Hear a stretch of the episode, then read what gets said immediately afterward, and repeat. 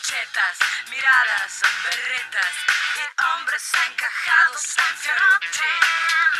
Oigo dame y quiero y no te metas. Oh mamá, mamá, mamá.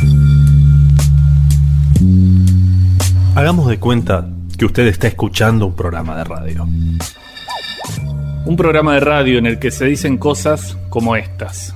Si una noche de invierno un viajero, asomándose desde la abrupta costa, Sin temer el viento y el vértigo, mira hacia abajo donde la sombra se adensa en una red de líneas que se entrelazan, en una red de líneas que se intersecan sobre la alfombra de hojas iluminadas por la luna en torno a una fosa vacía.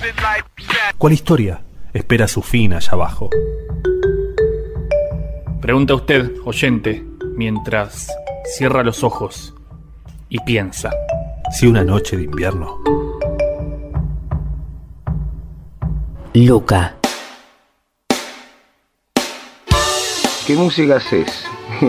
Y yo no sé, le puedo decir, puedo hacer cualquier cosa. O sea, si sos músico, sos músico. Claro, pero las, las etiquetas venden, todo viene envasado. Y la gente le gusta poder identificarse de alguna manera.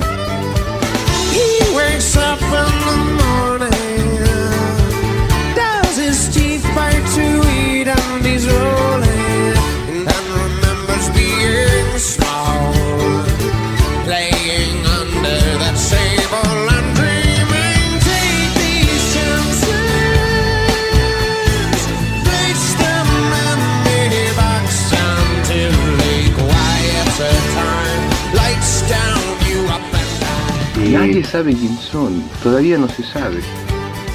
Bueno, bienvenidos.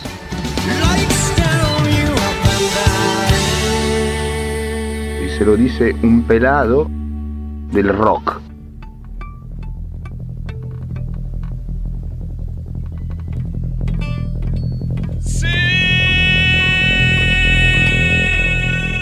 ¿Quién fue Luca Prodan? O mejor dicho, ¿qué fue Luca Prodan? Fue un italiano criado en Gran Bretaña con una capacidad increíble para volverse argentino. ¿Fue un pintor de territorios ajenos? ¿Fue un poeta de la desolación? ¿O fue simplemente Luca, el muchacho que solo quería escaparle a la muerte? Bueno, yo le voy a morir dentro de poco, que va a ser muy bueno para los diarios, porque van a poder poner una notita, ¿viste? Con una crucecita negra. Y después los otros, no sé, no sé qué van a hacer. Tal vez Luca George Prodan haya sido un muchacho nacido el 17 de mayo de 1953 en Roma, Italia. Es posible que Luca fuera un chico que creció en un internado. Es posible que terminara escapándose. Incluso podría pensarse que Luca se fugó a Roma, donde había nacido, sin avisarle a su familia. Que tocó la guitarra en la calle y vendió artesanías. ¿Fue Luca un muchacho que en Roma se cruzó con su madre y su hermano y así se reencontró con su familia? Quizás Luca haya sido ese mismo joven al que una tarde su hermana llevó a visitar a una vidente. La mujer le dijo que él era la reencarnación de Eva Perón. Luca no sabía quién era Eva, ni sabía que iba a terminar viviendo en su país. que yo también me he impuesto como un deber con la masa trabajadora, vengo no a traer una limosna, sino a traer algo que nuestros trabajadores se lo merecen. Pero en cada paquete vean ustedes una esperanza, vean el cariño de Evita y vean ese amor grande del coronel Perón por su descansar. ¿Fue Luca esto que cuenta su hermano en el programa El Baúl de Andrea? Mi hermano Luca tuve un problema muy grande con adicción a la heroína cuando vivía en Italia y especialmente en Londres. Eh, yo conviví con Luca un periodo en Londres y, y- y pude ver lo que era ser adicto a la heroína. Tener a un hermano adicto era algo muy fuerte, aunque yo no comprendía realmente la situación en sí, porque era un pendejo de unos 16, 17 años a la, e- a la época y Luca tenía como 24 años. Para salir de esta adicción tuvo que entrar en un coma de una semana, de lo cual salió, gracias a Dios. Y después de esto volvió a Italia y fue preso por su adicción y por haberse escapado del servicio militar en Italia. Dos veces realmente. Esa es toda una historia en sí.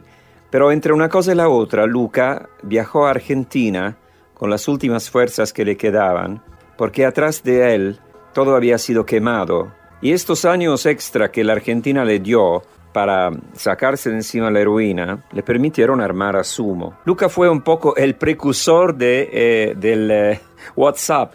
Muchos años antes él empezó a mandarme cassettes con un, de un lado donde él me contaba, así como yo estoy relatando con ustedes con mi teléfono acá, qué pasaba con su vida en este lugar que se llamaba Nono, tras la Sierra Córdoba, que para mí era como otro planeta. Y lo interesante era escuchar sus historias y sus anécdotas sobre los locales, los Macaire mismos y lo que él hacía durante el día acá.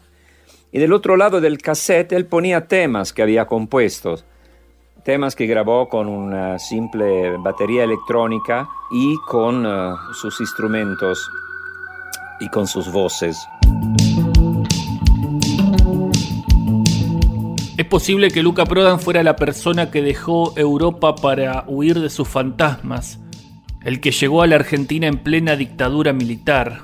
¿Fue Luca un tipo que se refugió de la muerte en un lugar lleno de muerte? En Argentina podría pensarse que Luca fue un verdadero transformador de nuestra cultura, un irreverente, un tipo que venía a patear la mesa del rock. Luca podría ser también la voz de Sumo. El Tano que vive en las sierras cordobesas. El Tano que vive en Hurlingham. Un artista distinto a cualquier otro, un difusor del reggae cuando nadie lo hacía, un punk más punk que los punks, un imán arriba del escenario. Un raro, un tipo sin patria, un fuera de lugar. Un baúl lleno de influencias adquiridas en Europa. El hardcore, el new wave, Blondie, Vandergraaf Generator, Jan Durian de Blockheads y cientos de influencias más. Luca era tal vez un músico que decía desconocer la tradición del rock argentino. Por eso posiblemente es que su aporte fue tan radical. ¿Fue Luca un artista que construyó su propia tradición? ¿Hay algo que haya sido igual después de Luca? ¿Sigue vigente hasta hoy la transformación cultural que él significó? Capaz habría que pensar que Luca Prodan fue un artista que se murió a los 34 años, que se convirtió en mito el 22 de diciembre de 1987 o que ya era un mito desde antes. Quizás haya que pensar a Luca como una marca, en una pared, en una remera, en un pedazo de piel. O tal vez sea momento de preguntarse en serio si alguna vez existió un hombre nacido en Italia, criado en Escocia y lanzado a la eternidad en Argentina.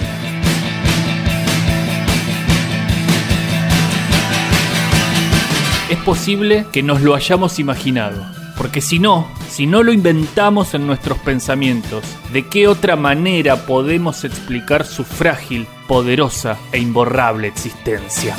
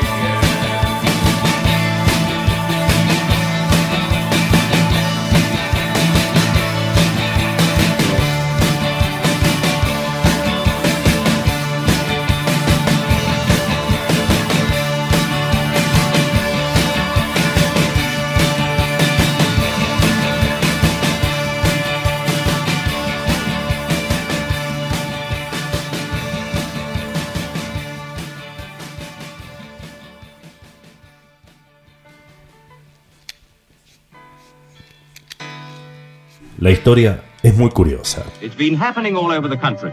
That first day of boarding school with slightly anxious parents handing over slightly anxious youngsters to a strange new world. Resulta completamente inverosímil que el hijo de la reina de Inglaterra compartiera colegio con un músico under que triunfó en la Argentina. Pero así fue.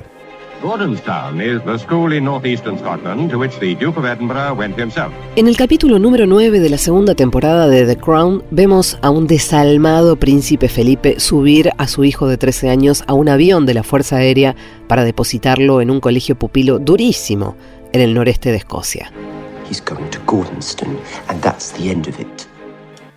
Gordonstown era la creación de un alemán llamado Kurt Hahn, que profesaba una pedagogía experimental extrema.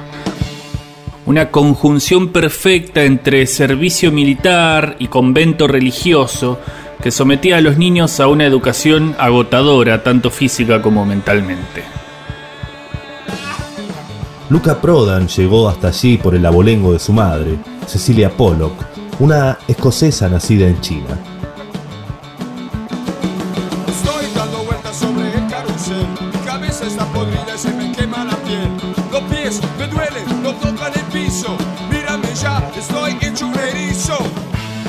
Los 11 años de edad, sus padres hicieron que Luca abandonara su feliz Roma para trasladarlo al frío inhóspito de las Highlands escocesas.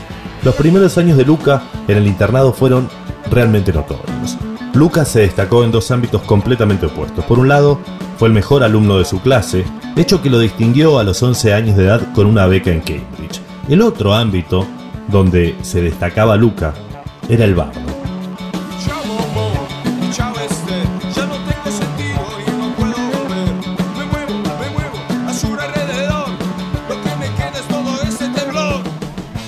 El príncipe Carlos era cuatro años más grande que Luca, por lo que no compartieron ninguna clase. Sin embargo, según los registros, se conocieron en la orquesta Gordonstown, donde Luca tocaba la trompeta y Carlos el cello. Según The Crown y algunas biografías no oficiales, el príncipe Carlos era un ser muy frágil y espiritual, con un alma inclinada hacia el arte y la poesía. De contextura delgada y con un físico no especialmente agraciado, su delicada humanidad lo volvía presa obligada del bullying y la golpiza en los partidos de rugby. Al parecer sus compañeros lo odiaban porque su sola presencia había endurecido las normas del internado. Desde su llegada, si te enganchaban fumando o bebiendo, las palizas podían ser tremendas. Esta imagen del príncipe Carlos parece incongruente con esa anécdota contada por Luca Prodan, quien afirma haber trompeado en un baño al príncipe Carlos porque éste no dejaba de molestarlos, tanto a él como a su amigo Timmy McKern, porque no eran ingleses.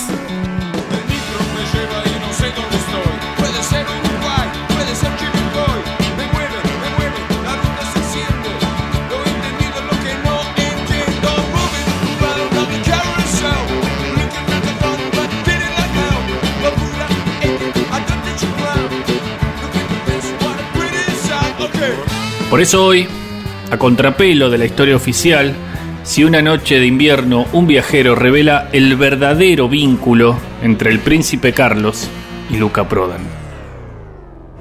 Yo fui al mejor colegio de Europa. Fui al colegio con el príncipe Carlos de Inglaterra. No me tiren cosas. Y claro, ¿qué le? Yo hablo castellano, francés, inglés. ¿Vos cuánto hablas? Yo hablo cuatro y medio. yo uno, Y y bueno, ahí, mirá, ahí. ahí, ahí, yo soy reventado, de repente. ¿Qué pasa? Hi, I'm Rudy Billy Minecraft. I will tell you the fucking truth, the only truth, and nothing but the truth on Luke and Proda and uh, Prince Charles. El que habla es Rudy Billy Malincroft, vecino del primo segundo de la novia escolar de Timmy McKern, aquel legendario compañero de Luca que lo inspiró a venir a Nono, Córdoba. Oh, you know, uh, Luca was a very, very shy boy. The real demon in that relation was Prince Charles. Según Rudy Billy, las cosas no son ni por asomo como las cuenta de Crown, ni tampoco como las relatara el mismo Luca Prodan. Según el amigo del primo segundo de la novia del amigo del colegio de Luca, Fue el príncipe Carlos quien despertó el espíritu vandálico y rebelde de Luca.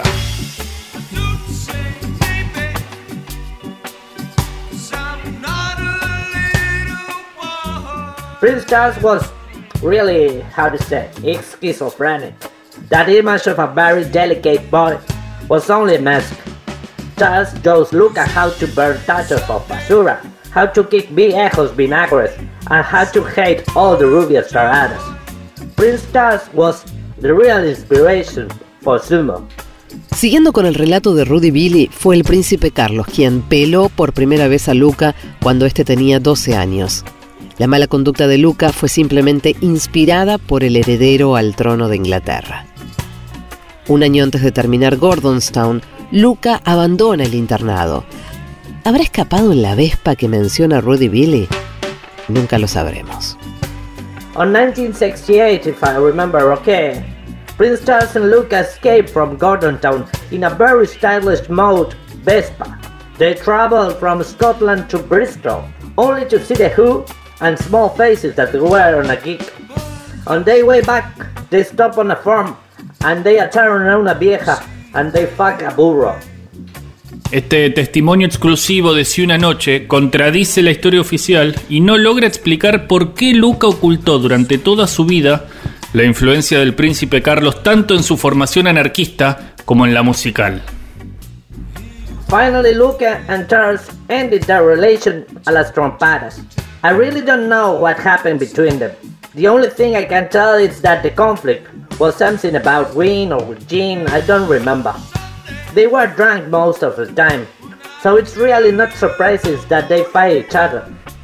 Un año antes de terminar Gordonstown, Luca abandona el internado. ¿Habrá escapado en la Vespa que menciona Rudy Billy? Nunca lo sabremos. Yo era muy rebelde en el colegio, pero era el primero de la clase. Entonces, y tuve una beca para Cambridge. y, cua- y cuando yo empecé a, a usar, usé ese hecho de tener una beca para Cambridge, porque sale después en, en- en la revista del colegio anual, y los padres mandan a sus hijos ahí porque dicen, hubo ese año hubo tres becas para Cambridge, ¿entendés? O sea, como si fuera un colegio. Era todo un comercio. Y a mí me hicieron eh, como un trato, vino, eh, porque yo me portaba mal, pero tenía la beca para Cambridge, y me hicieron como un trato como para decir, mira, vos portate un poco mejor y no te echamos del colegio. Y si querés, no tenés que levantarte a las seis y media de la mañana y correr semidesnudo, cosa que hice durante seis años, todas las mañanas a las siete y media. Y, y- y. O sea que me hizo un trato, como un trato que era comercial. No tenía nada que ver con el lado espiritual que te vendían a vos en este colegio, de ser un buen tipo, de Claro. decir la verdad, de todo eso. Eso era todo mentira. Ahí me di cuenta que era todo mentira y me escapé. Y chao, y de ahí me escapé de todo. Luca tenía 17 años. Entonces se fugó. Dejó una pista de que estaba en Noruega y se fue rumbo a Italia. Interpol lo buscó por toda Europa hasta que lo detuvo. Al mismo tiempo en que, circunstancial y sorpresivamente, Cecilia Pollock y Andrea Prodan caminaban por esa misma calle romana.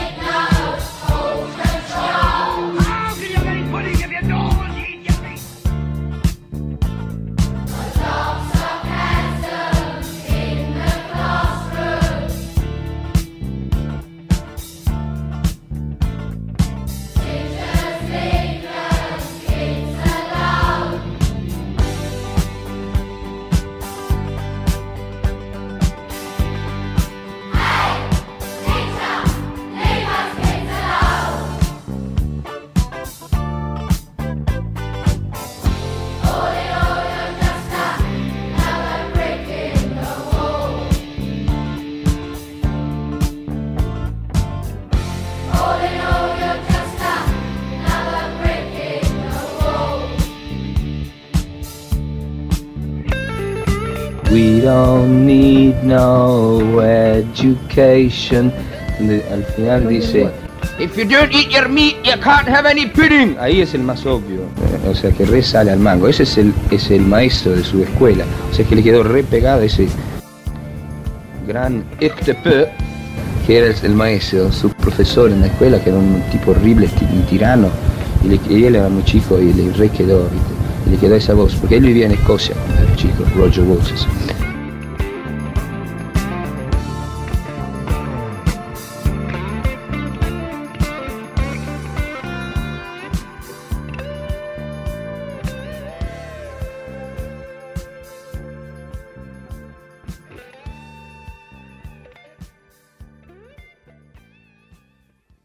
Grabado, señores de la radio. Estamos en Buenos Aires, la FM no, no llega tan, tan lejos. Su padre era italiano. Su madre, una escocesa nacida en China. Él nació en Roma.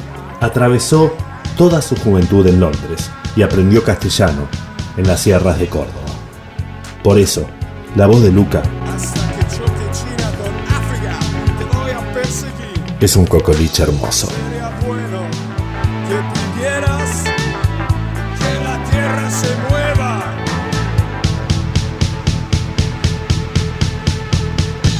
Ese de no sé lo que quiero, pero lo quiero ya. Eso también me gusta. Eso es una manera. Yo soy así. No sé lo que quiero, pero lo quiero ya. Eh, sí, pero todo el mundo más o menos es así. Eh, pero muchos mm, tratan de no querer nada, ¿viste? Que quedarse en un molde y no buscar algo más. Yo no, yo siempre estoy bu- buscando. Ahora estoy buscando la manera de curar mi cirrosis del hígado. No sé lo que quiero, pero lo quiero ya. No sé lo que quiero, pero lo quiero ya. Sé lo que quiero, pero lo quiero ya. No sé. Estoy acá en donde yo vivo, una casona del barrio histórico de San Telmo, toda rota la casa, y así me gusta. Es como todo, como mi campera, como mis zapatos, y también como a veces la música de sumo. Night is down. Pero a la gente le gusta porque por lo menos es verdad, verdad, verdad. Tenemos fans que re- le quieren a Sumo. Tedious tedium is flowing slow. I got the craving for something I could really use. A mí me gusta sociedades donde está aceptado el excéntrico y el que piensa distinto. O- Obviamente el el que piensa distinto sin una ametralladora en mano, una bomba bajo el auto de un general. Eso, eso para mí es tan asqueroso como el hecho de los desaparecidos. Pero yo- nada, yo solamente me gustaría que la gente respete a uno al otro, ¿no? Que uno entra al bar y dice, mozo, dame un café.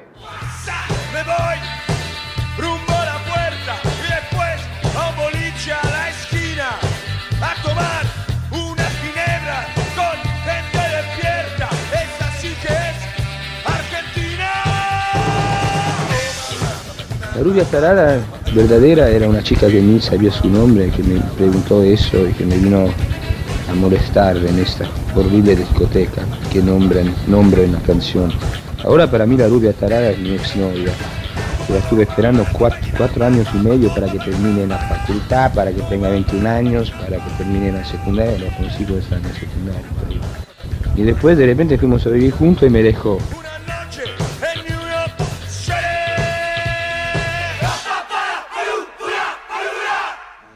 Yo, por ejemplo, en ese último disco eh, lo grabé en un estado de profunda tristeza. Entonces eh, las letras son, son tristes y mi voz también es triste.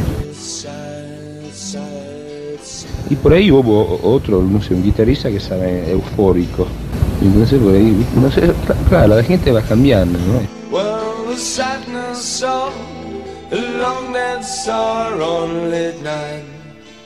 Y lo que pasa es que estaba triste, entonces en vez de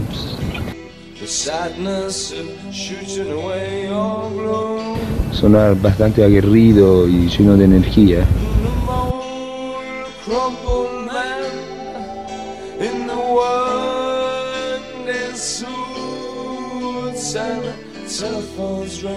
Y no sé, ahí usaron cosas tipo lo que pasó a los nazis. A los nazis eh, eh, cuando al final de la guerra ejecutaron a los máximos res- responsables. O sea, los mataron directamente. A mí me parece bárbaro que lo hicieron. y acá no, están ahí, no sé, hay mucha gente que reabusó.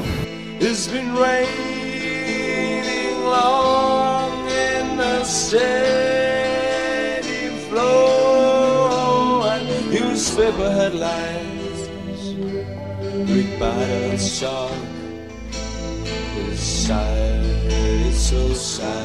por lo menos los alemanes, de verdad, era como obediencia eh, de vida, porque ellos es un pueblo muy que, que sigue lo que dicen lo de arriba y los órdenes son los órdenes, mein capitán, y todo eso, ¿entendés? Es un pueblo que es así, pero eran horribles, eran unos monstruos, y acá se basaron sobre lo que hicieron ellos, pero como buen argentinos, el tipo se, eh, secuestraba a toda una familia, desaparecía, después compraba la casa, le amanezaba a un, a un, a un, a un notar- ¿cómo se dice? Un, tipo de esos públicos que dice que la propiedad de, otro, para que ha- haga los papeles y después la casa era suya. Se afanaron todo, ¿viste?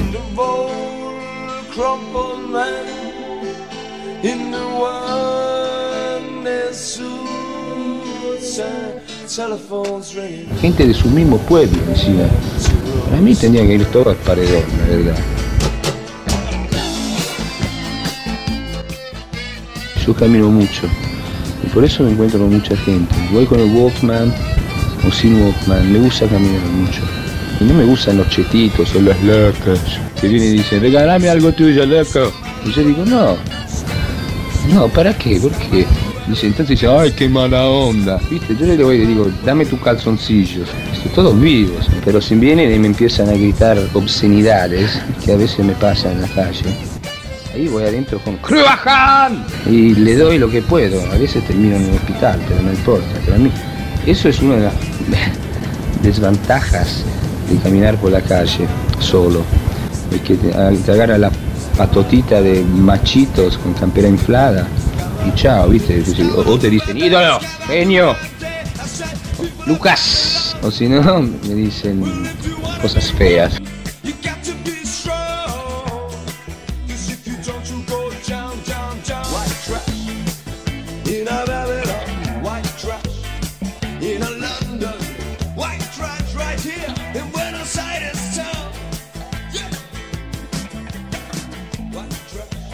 No, el macho bonaerense, porque no, quería decir macho argentino, pero no es la es distinto en distintas provincias.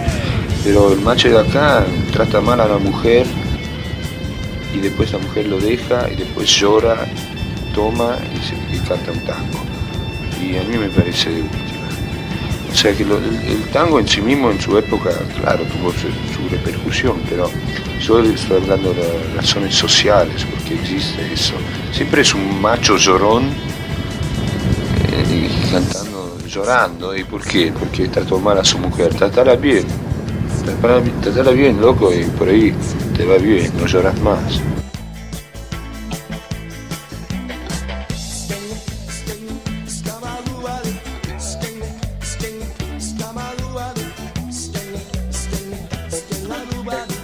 Cumbias, hay, cumbias que me gustan. Hay, cumbias que se pa- parecen al reggae, que yo escuché. Y ahí eh, escuchaba esa música, yo no sabía, yo ni hablaba castellano, y me gustaba, y eran cumbias. Ya sé que tienen una imagen grasa y todo eso. No sé, los cuartetos cordobeses no, no, me gustan, me hacen reír.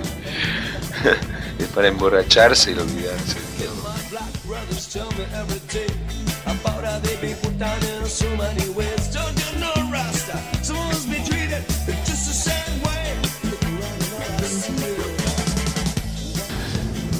No, sé. Hay- no hay mucho que me gusta mucho. Hay un tipo acá que no es conocido para nada, que se llama Axel.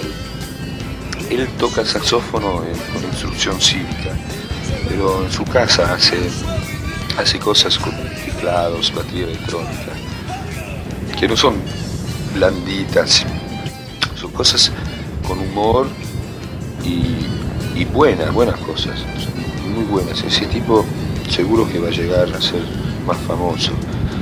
Axel, no sé, La emisora del sol te quema el cerebro.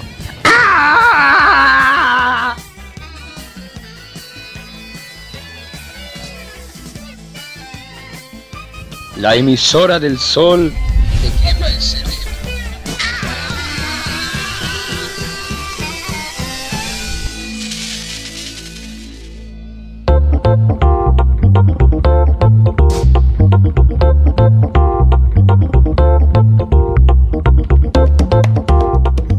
Si una noche de invierno, un viajero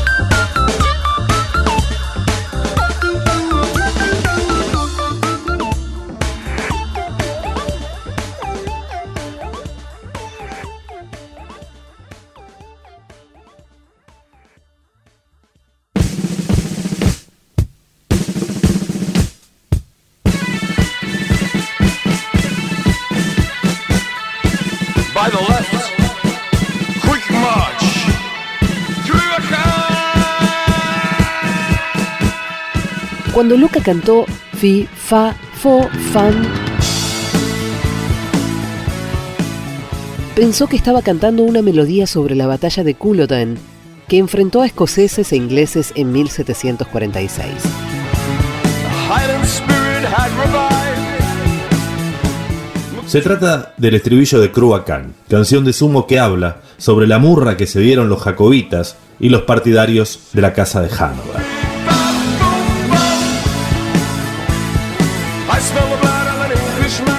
La expresión Cruacán o Cruachan era un grito de guerra y en la voz de Luca Prodan suena también a canto liberador.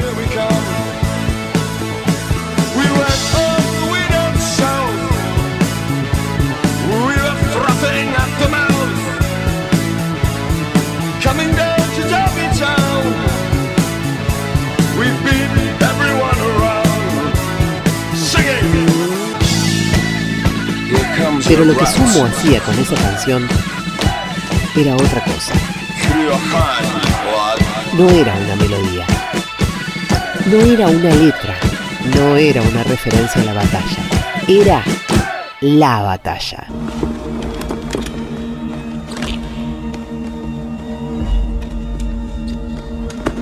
¡Por la izquierda! ¡Marcha rápida! ¡Cruacán!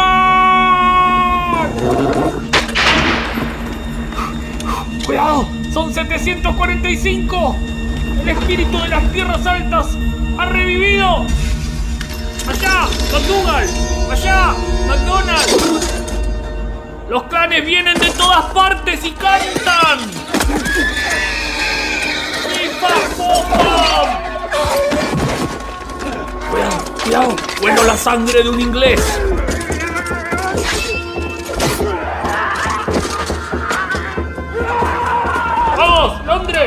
¡Ahí vamos!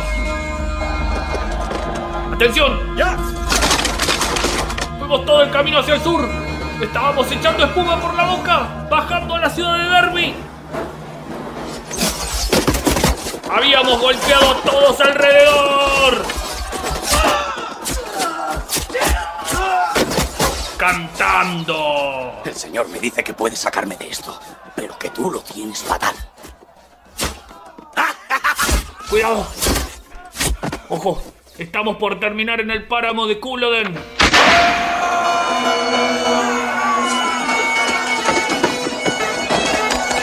Nos sentimos mal, nos sentimos pobres. ¡Listo! ¡Listo! ¡Ya! Las casacas rojas nos han perseguido hasta aquí. Aquí morimos. Y aquí nos quedamos cantando. Maldita sea. El sodomita de mi primo el príncipe dice que no tiene tropas. Y los pueblos del norte de Inglaterra suplican ayuda. ¡Avanza! ¿Hacia dónde? ¡Hacia aquí, mi señor!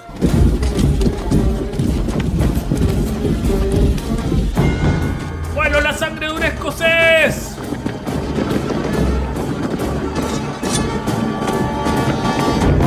Reino Unido, aquí vamos.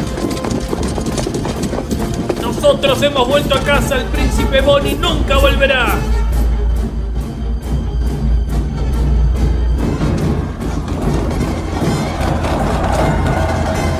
Corrieron en Wembley. Se la vamos a dar en los pubs. Con los patanes escoceses bromeando. ¡Cuidado! ¡Aquí vienen tus ratas!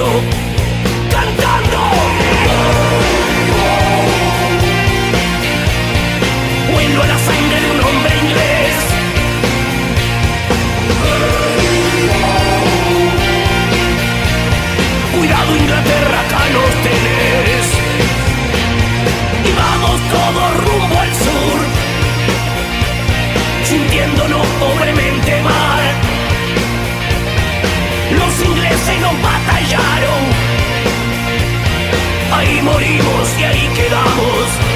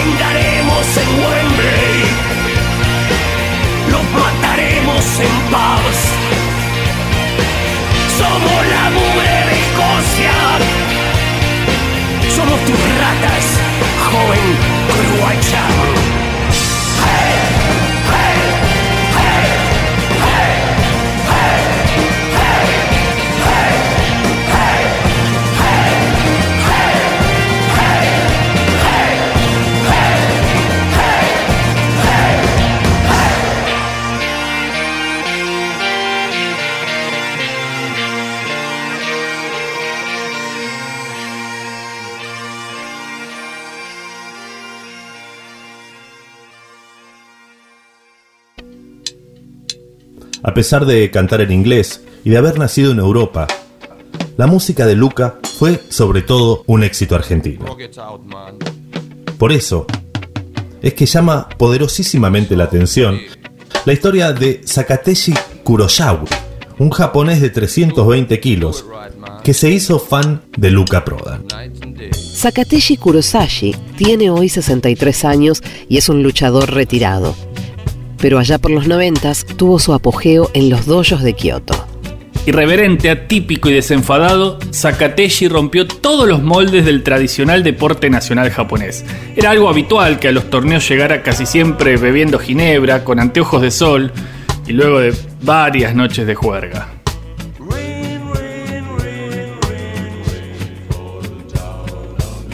Entraba al dojo siempre con temas de sumo. El público sorprendido aplaudía sin llegar a entender del todo lo que estaba pasando. Fue algo así como lo que fueron Agassi al tenis o Dennis Rodman al básquetbol.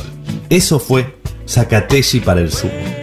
Nadie hablaba castellano, ni él tampoco, no entendía mucho el mensaje de Luca, pero sin embargo era un fanático. Se había conseguido un entrenador argentino que no sabía nada del deporte, pero se conocía todas las canciones de Luca. Le decían el gordo Mersa. Sakateshi, Sakateshi Rufla, el primer luchador de sumo del reino de... Perdón. El primer luchador de sumo en el reino del Japón en romper toda la regla.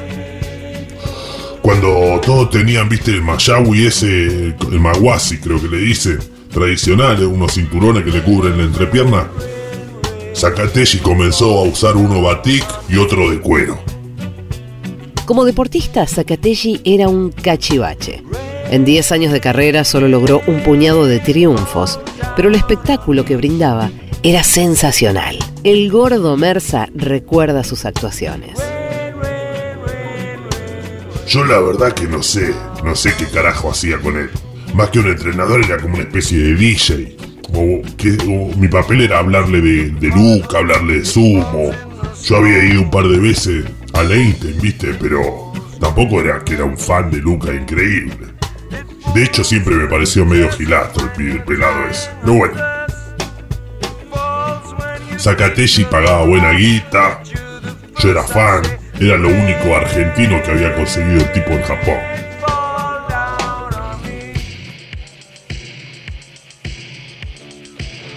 Las autoridades del sumo lo suspendieron varias veces por cantar durante las peleas, por escupir y por un sinfín de atropellos al deporte, pero Sakateshi logró que los jóvenes se entusiasmaran por el sumo en una época en la que ya se había perdido todo el interés.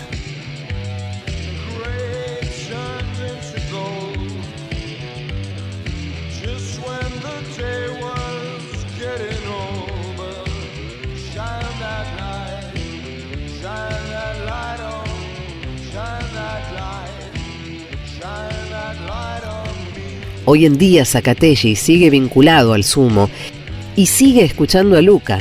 Hace algunos años abrió un ella o establo de sumo muy particular. Los Heia, o casa de sumotori, son establecimientos repletos de normas y reglas ancestrales, donde los luchadores de menor rango atienden a los sekitori o grandes campeones. Todo allí se hace en sumo silencio. Comparado con la alta calidad de vida de Japón, la vida en una ella podría decirse que es casi feudal. Quizás esta sea una de las razones del poco interés de los jóvenes japoneses en entrar en este mundo. Sin embargo, Sakateshi rompió con toda la tradición. En el ella lucha Prodan no hay escalafones ni superiores ni inferiores. Las habitaciones tienen nombres de canciones de sumo y las tareas se realizan entre todos. Este espíritu rebelde logró que muchos jóvenes se inscribieran en su casa. En los Heia tradicionales en general, la vida comienza muy temprano, alrededor de las 6 de la mañana. Ahí los luchadores de rango más bajo se levantan para comenzar con sus tareas diarias, como ir a hacer la compra o empezar a preparar la comida. Es muy común que algunos luchadores consigan tanta habilidad a la hora de cocinar que tras retirarse abren restaurantes donde viven y sirven el chanko nabe, que es la comida típica de los luchadores de sumo. Se trata de una enorme olla en la que se mezclan todo tipo de proteínas de carne, buey, cerdo, ternera, pollo, además de pescados y huevos que se cocinan con algas, tofu, verduras, vegetales, arroz, fideos y la inevitable cerveza. Pero en el ella lucha Prodan. Las cosas son muy distintas. Solo hay una comida por la noche y es asado.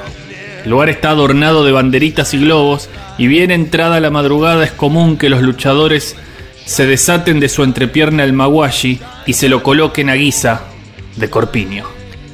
La dieta básica de estos luchadores es de 3 litros de cerveza al día y tras la comida deben dormir unas 4 horas para ralentizar el metabolismo y fomentar la acumulación de grasa.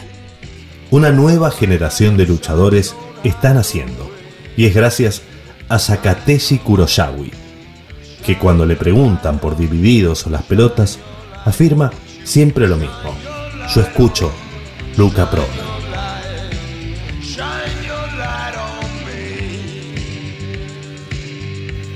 Si una noche de invierno un viajero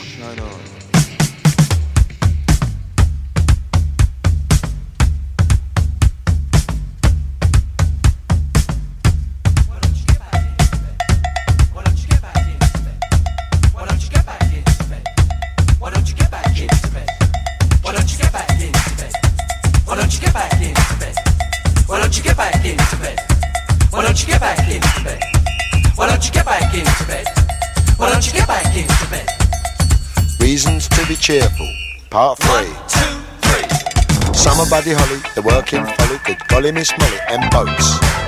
Hammersmith Pally, the Bolshoi Bally, jump back in the alley, add nanny goats.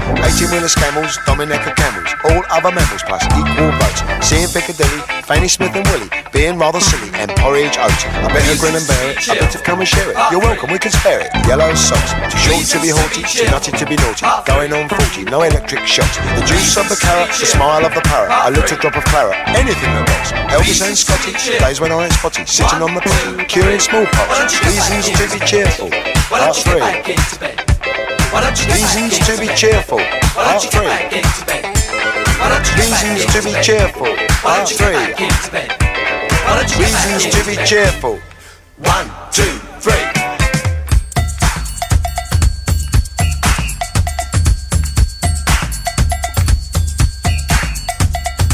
Reasons to be cheerful. Part 3. First. Health service classes, gigolos and brasses, round or skinny bottoms. Take Taking mum to Paris, lighting up the chalice, Wee Willie Harris. Bantu Stephen Biko, listening to Rico, Harper Groucho Chico. Cheddar cheese and pickle, the Vincent motorcycle, slap and tickle. Woody Allen Darley, Dimitri and Pasquale, Bala Bala Bala and Valari. Something nice to study, phoning up a buddy, being in my nutty. Saying okie dokie, sing along a smoky, coming out a chokey. John Coltrane soprano, Eddie Celentano, Bona Carlino. Reasons to be cheerful. Part three. Reasons to be cheerful. Part three. Reasons to be cheerful. Part three. Reasons to be cheerful. One, two, three.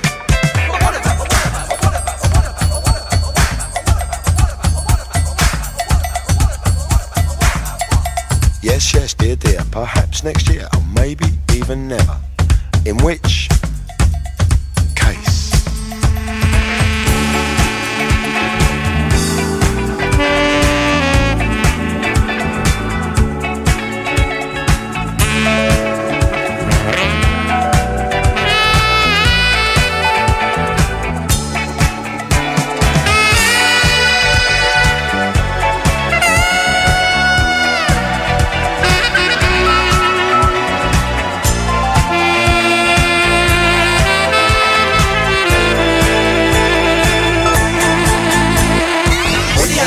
Reasons to be cheerful. Part three. Reasons to be cheerful. Part three. Saying Reasons to be cheerful. Part three. Reasons to be cheerful. One, two, Three. Reasons to be cheerful. Why don't you get back into bed? Why don't you get back Reasons into to be bed? cheerful. Why don't you get back into bed? Why don't you get back Reasons to be cheerful. Why don't you get back into bed? Reasons to be cheerful. Two, three.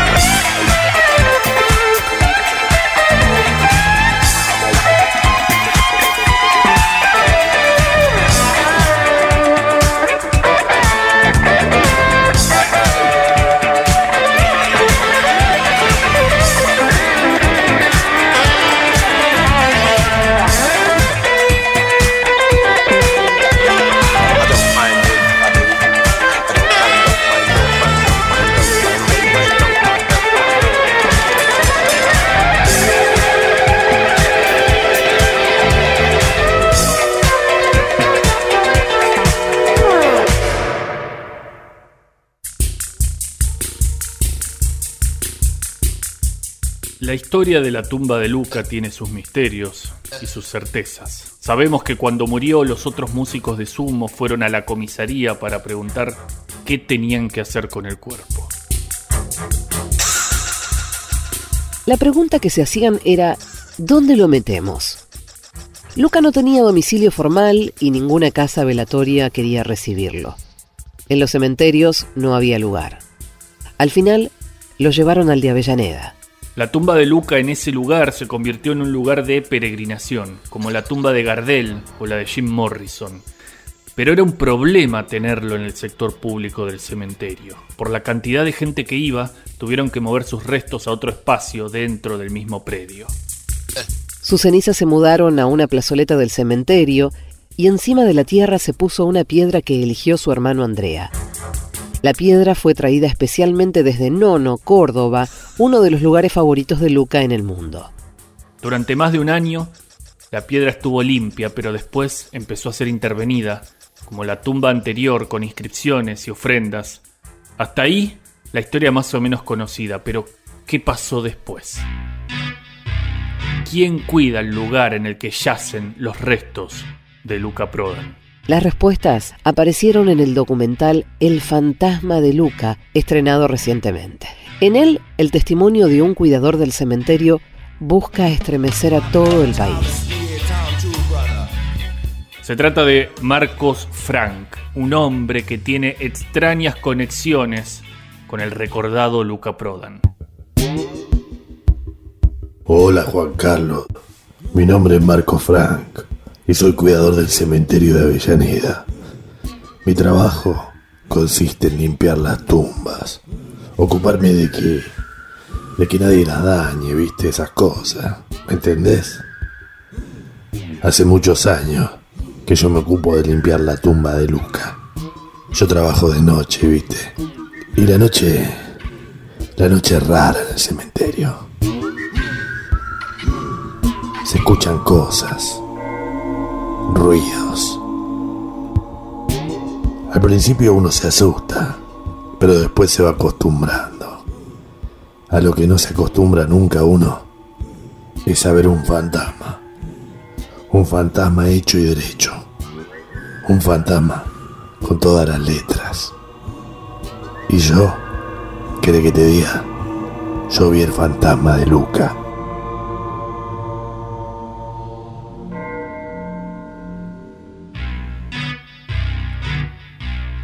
El documental, la verdad, está medio tirado de los pelos. Todo el tiempo se buscan golpes de efecto para reforzar la tesis de que Luca anda molestando al cuidador de su tumba. El fantasma de Luca. Encima el sonido está trabajado de tal manera que parece más una película de terror que un documental. Por momentos parece un chiste. Pero bueno, igual no está mal el testimonio de Marco Frank. Así como lo oí, pibe. Yo estaba ahí. Estaba pasándole un trapito a la piedra que está arriba de la tumba. Y de repente siento una mano en el hombro. Paralizado, quieto me quedé, mudo, una estatua.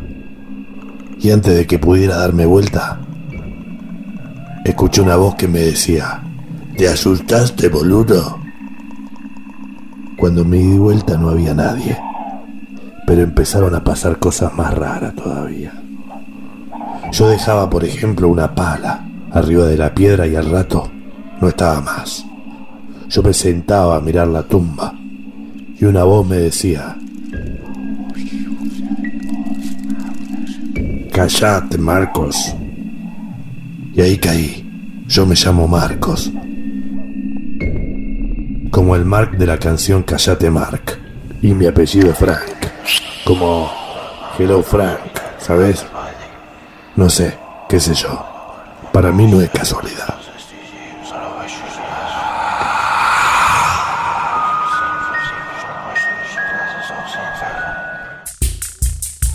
A partir de acá el documental se viene a pique y es una falopa insoportable. Hay una vidente que hace la carta astral del tipo del cementerio y dice que Marco Frank fue elegido por Luca en otra vida para que lo cuidara después de su muerte. Pero no se explica por qué. El fantasma de Luca lo molesta a Marcos, si fue él el que lo eligió. En fin, la cosa no tiene ni pies ni cabeza, y hasta hay un momento en el que parece que el tipo es un actor, no un cuidador del cementerio. Una noche, una noche tomé coraje. Y le dije, mira, fantasma de Luca, vos a mí no me vas a venir a tocar los huevos. Este es mi trabajo. Deja de hincharme la pelota. Hacé la tuya, rajá de acá. Terminé de decir eso y de la nada recibí una ñapi en la cara mientras una voz idéntica a la de Luca me decía, basta, me voy, rumbo a la puerta y después al boliche, a la esquina, a tomar una ginebra con gente despierta. Pero no había nadie. Un fantasma. El fantasma de Luca. La Happy era un fantasma. No era un fantasma. No existen los fantasmas. Por favor. Me ponen loca estos boludos que creen cualquier cosa. Sí, pero igual después viste lo que pasa. ¿Lo de la escena final? Sí, lo de la escena final. Si vos crees que eso que se ve al final es el fantasma de Luca, entonces sos un drogadicto y un pelotudo. Pero parece él. Esta se parece a él. Mira cómo se parece a Luca. No, bueno, bueno, vamos al testimonio. Con el tiempo me fui acostumbrando. Ahora, por suerte, ya no me hago caca encima cada vez que aparece el fantasma de Luca. Porque antes sí, me hacía caca. Caca. Pero ahora no. Hola, Marcos, ¿qué es eso que está ahí? ¿Dónde? Es un fantasma, la concha de la lora. Ah, ¿qué hace Luca? ¿Todo bien? El boludo este que me está entrevistando se cagó todo, ¿viste?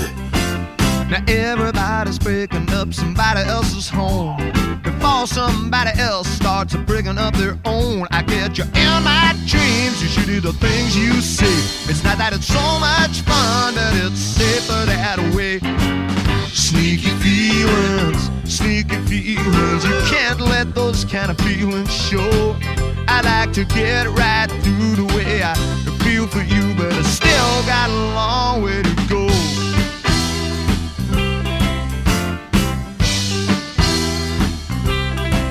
Why don't we call it a day and we can both confess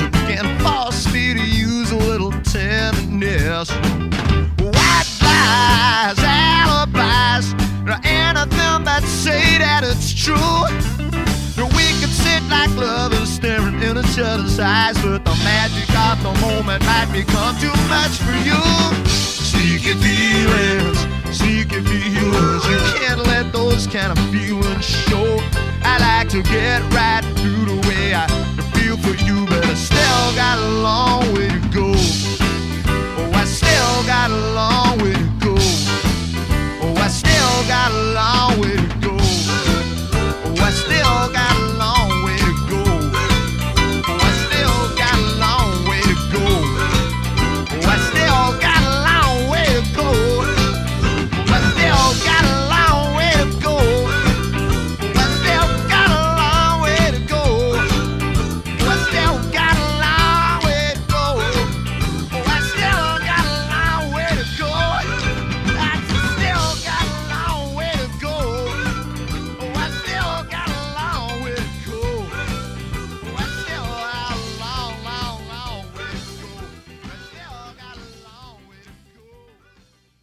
El Señor esté con ustedes. Con tu espíritu. Que la bendición de Dios Todopoderoso, Si una noche Padre, de invierno, Hijo un viajero y Espíritu Santo, descienda y permanezca siempre con ustedes. Amén. Vayamos en paz. Demos gracias a Dios.